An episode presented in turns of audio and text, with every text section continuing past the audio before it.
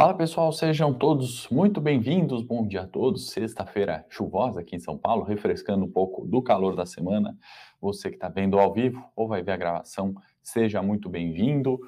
Bom, nosso morning call dessa sexta, né, fazer um reflexo da semana, já tentar projetar um pouco do que, que reflete, né, de fé, de inflação, dados econômicos para a próxima semana e uh, um uma semana bastante positiva para o Brasil, né? A revanche ali que o Brasil começa a se recuperar frente bolsas, né? Americanas, europeias, né? A performance relativa do Brasil, né? Que está subindo mais de 7% no ano em Bovespa e o real valorizando mais de 3, né? Então, um, um, reflexo ali onde havia esse desajuste que a gente vem falando no Morning Call, né? Mas antes disso, muito bom dia. Vamos passar aqui pelos mercados. Dia negativo, né, nas principais bolsas. Xangai fechou em queda. Índice Nikkei no Japão em forte alta de 2,09, mas refletindo né, uma recuperação do pregão negativo de ontem, né? E uh, eu queria destacar, né, que tanto a gente fala diariamente, né, de Xangai, Nikkei, por exemplo, mas vale lembrar que essas bolsas estão em queda, né? Se a gente olhar perspectiva semanal, tirar um pouco do zoom aqui do, do diário, né, praticamente desde o dia 19 de dezembro. Né? Então, um reflexo ali de bolsas Xangai Nikkei em queda, na minha opinião, particularmente no Japão, né, eu acho que eles podem começar a refletir, né, isso está refletindo talvez uma possibilidade de aumento de juros né, no Japão. É, quem sabe, né, a gente acompanhou algumas discussões, né, inclusive, perdão, trouxemos para o Morning Call aqui algumas vezes, né, essas possibilidades levantadas aí pelos é, responsáveis né, da política monetária no Japão. Né?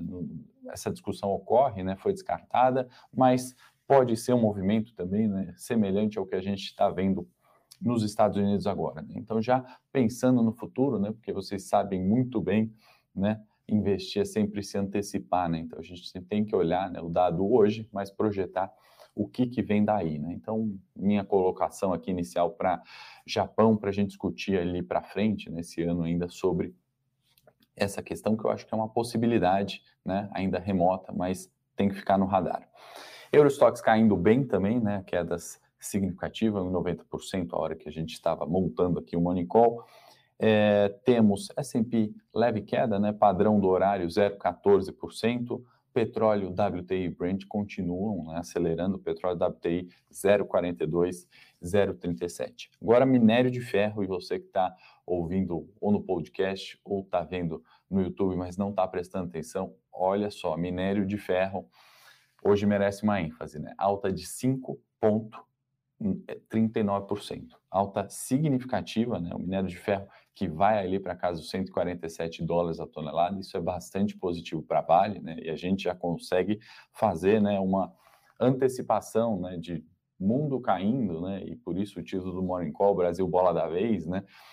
É, mundo caindo e minério subindo forte, petróleo continua subindo forte. Repito muito isso aqui, né? Peso de Petrobras e Vale no Ibovespa é bastante grande. Então, é, se não for um dia positivo, né, essa queda no Brasil é, tende a não ser tão intensa quanto a gente está vendo aí Estados Unidos e Europa, tá? Bom dia aí, pessoal. Newton, Thiago, sempre com a gente, Pablo, é, Antônio, mandem suas perguntas, curtam o Morning Call, assim a gente continua, né, diariamente colocando aqui essas questões, encaminhe para os amigos, a gente sabe que informação boa, né, ou isenta, né, de, de vieses é, são muito importantes, né, para a gente melhorar nossos investimentos. Sejam todos aí muito bem-vindos, tá bom?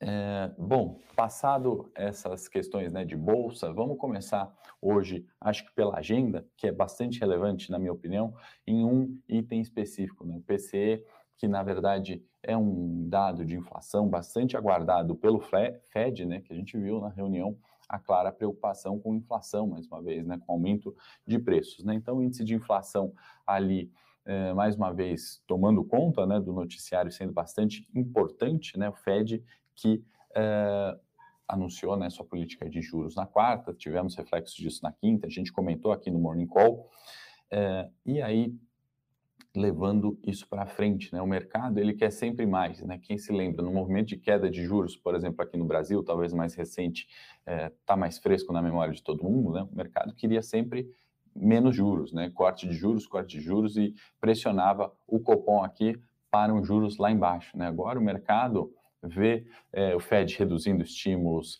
e também, uh, e também propondo ali aumento de juros, né? Se discutir em quatro altas de juros, né? Até quatro altas de juros, né? Agora, pelo que eu li, alguns analistas, alguns é, economistas aí bastante é, conceituados querendo seis altas de juros, né? Então fica essa pergunta: será que teremos daqui para frente, né? Então por isso é importante olhar o PCE hoje, né? É, que mais? A gente é, também tem que olhar para frente, né? Num próximo aumento de juros, né? numa política monetária dos Estados Unidos vai ser já de meio por cento, né? Lembrando, falei ontem, né? Essa política monetária sobe de escadinha, né? 0,25, meio, não vem com 2%, 1% de juros, né? Exceto em alguns casos, como aqui no Brasil, que o Copom cravou 1,5% já para a próxima reunião, né? Nos Estados Unidos, isso ainda está longe de questão, né? Mas será que já vem um meio por cento logo de cara? Né? Então, isso está sendo refletido no S&P, né? E isso está sendo refletido aqui no Ibovespa, né? Acho que essa troca que a gente falou, não na quarta-feira, mas lá atrás, né? No primeiro dado de inflação dos Estados Unidos, só pegar os morning calls, te cravou aqui, quando 7% de inflação, né? A gente já comentou sobre a possibilidade, né? De vir é, mais rápido do que esperado, né? Seja tanto o corte de estímulos quanto a subida de juros, né? Isso está muito claro, né? E não adianta o mercado ou é, o investidor ou o analista brigar, né, com a subida de juros. Né? Ninguém gosta de juros para cima. É a função, né, da política monetária subir juros, né? Da mesma forma, eu tenho um mandato aqui no, na carteira semanal do trade de cinco dias, por exemplo. Tenho que comprar na segunda, vender na sexta em 95% das vezes, né?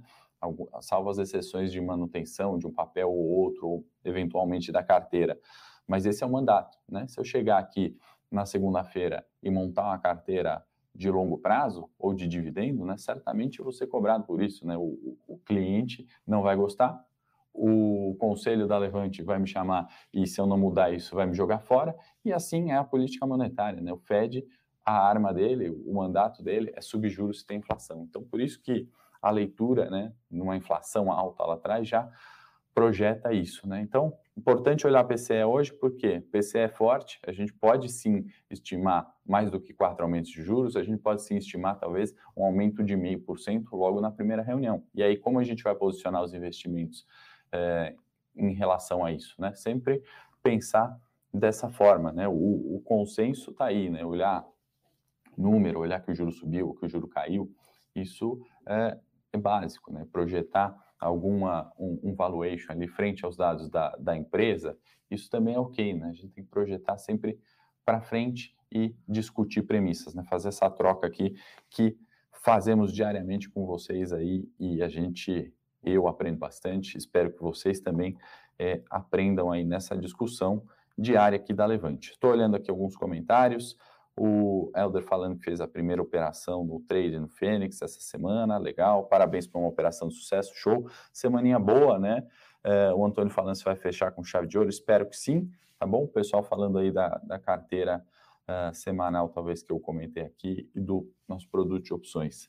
Então, pessoal, agenda é muito importante, por isso que eu gastei um tempinho para falar de inflação. Aqui a gente já teve GPM, então positivo, né? Tivemos um arrefecimento dessa inflação, né? Isso também reflete de uma forma bastante positiva. GPM aí que 12 meses, né? Olhando 12 meses, está na casa de 12, uh, 12 16,90, né? Então, um recuo aí dos dados de GPM que acabaram de sair. Está projetado também dados de emprego para sair, vamos ficar atento. Isso é aqui no cenário local, né? E aí só uma consideração, né, que se fosse algum outro momento de bolsa aqui no Brasil, algum outro preço de bolsa, né, do Ibovespa, é, toda essa subida de juros dos Estados Unidos, toda essa questão de inflação, expectativa, né, é, traria com certeza é, um pico de estresse aqui, né? E a gente está vendo exatamente o contrário, a gente está vendo bolsa brasileira recuperando, né? Isso por quê? A gente já falou aqui, mas vai, vou repetir. Um desses pontos é a entrada do capital gringo, né? A gente falou que subida de juros lá poderia migrar capital para cá, né? A gente está vendo dia após dia, né? O ano de 21, de 22, perdão, já soma uh, mais de 24 bi de capital estrangeiro na Bolsa Brasileira.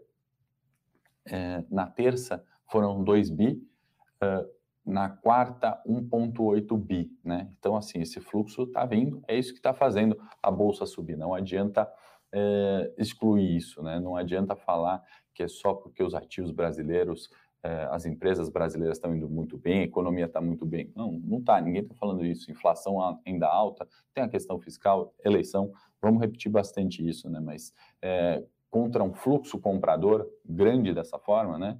Não tem o que se fazer. E por que isso está acontecendo aqui?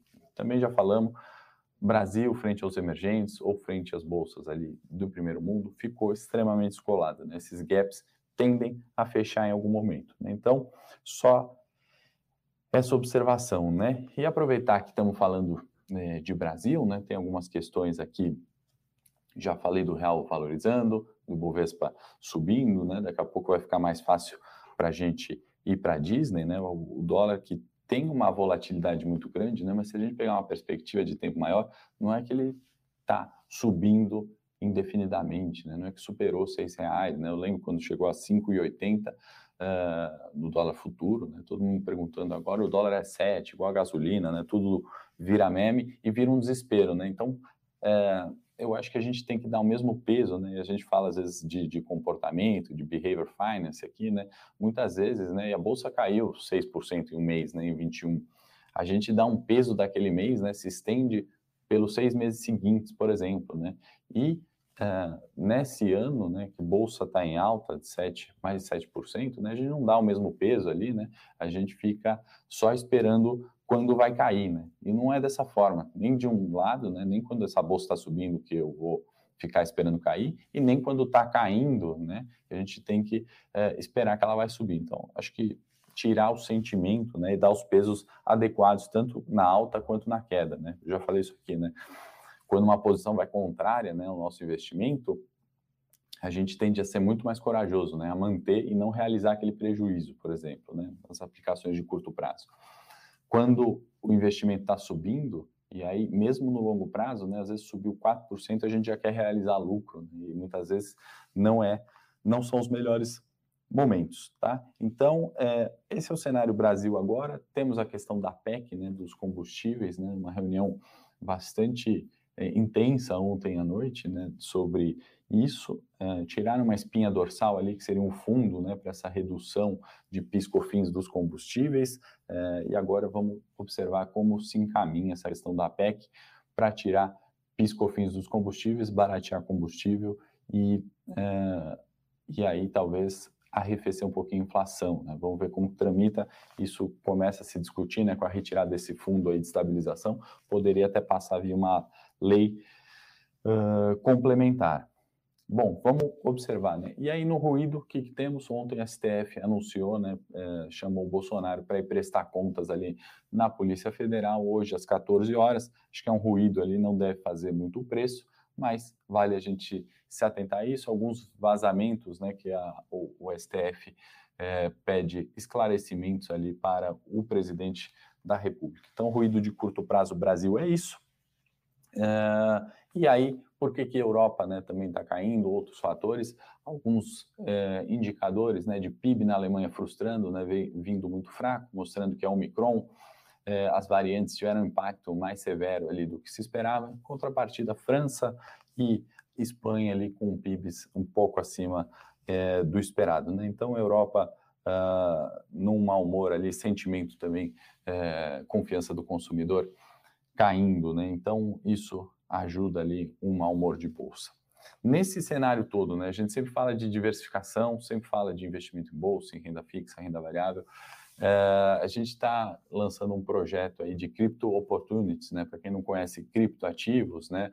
É, as criptomoedas, talvez já tenham ouvido falar certamente do Bitcoin. Existem tantas outras criptomoedas, né? E aí o time aqui da Nanda Guardia, né, que está sendo reforçado, né? Chegou mais uma pessoa especialista né, em, em altcoins, né, que são moedas alternativas ao Bitcoin, né, para analisar toda a parte estrutural, fundamento, qual que é o sentido é, disso numa cesta de investimentos. Né? Então, vou fazer o convite aí para vocês é, assistirem. Já já tem um Morning Call é, de cripto, né, especializado em cripto, e esse projeto novo que a Nanda Guardian e o Pedro De Luca estão lançando aí, focando em altcoins num ano, né, que a gente sabe que vai ter volatilidade, vai ter eleição, então diversificação de investimento é muito importante. Faço convite para você conhecer essa nova série e assistir na sequência, né, o Morning Call Cripto, toda sexta-feira tem com a Nanda Guardian, hoje ela vai trazer o Pedro, né, talvez vocês já conheçam também, para discutir é, criptoativos e onde estão as oportunidades disso, tá bom, pessoal? Vamos passar o gráfico técnico agora do Ibovespa, pedir para a produção me ajudar. A gente está falando em uh, Ibovespa, né, 112.600 pontos, né, e aí a gente pode fazer a segunda né, expectativa de preços, né, que seria é, exatamente isso aqui, né, uma tendência de alta no Ibovespa, e aí pós 110, a gente espera agora aqui a correção no 107, então estou, alinhando aqui as linhas de pivô de alta, e aí sim, né, continuidade da tendência rumo a 115 mil pontos, né, mas é, para isso acontecer, né, bolsa ainda pode cair 4%, né, por isso falo, ah, você é tão tranquilo, porque muitas vezes numa queda de 4 é uma correção de tendência. Não estou falando que isso vai acontecer, né, nos 105 mil pontos, que foi essa correção, foi praticamente um dia, né? Foi muito rápido.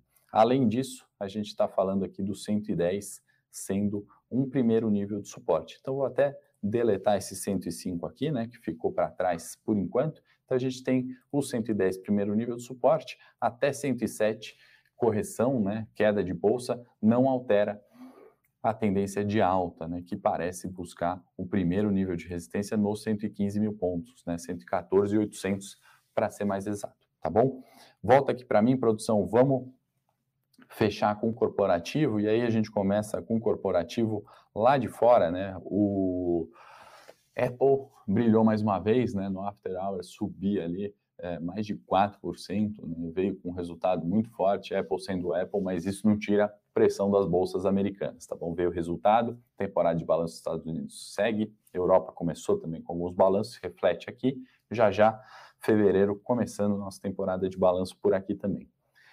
Petrobras e Novonor né, adiaram ali é, o follow-on da Braskem, isso é ruim para o acionista, tá? deve continuar um movimento ali de queda é, em Braskem, a empresa que esperava né, é, receber ali cerca de 8 bi né, nessa movimentação, as ofertas em 40 reais por ação não agradaram ali e foi retirado esse processo, então está adiado o follow-on da Braskem, negativo para a empresa.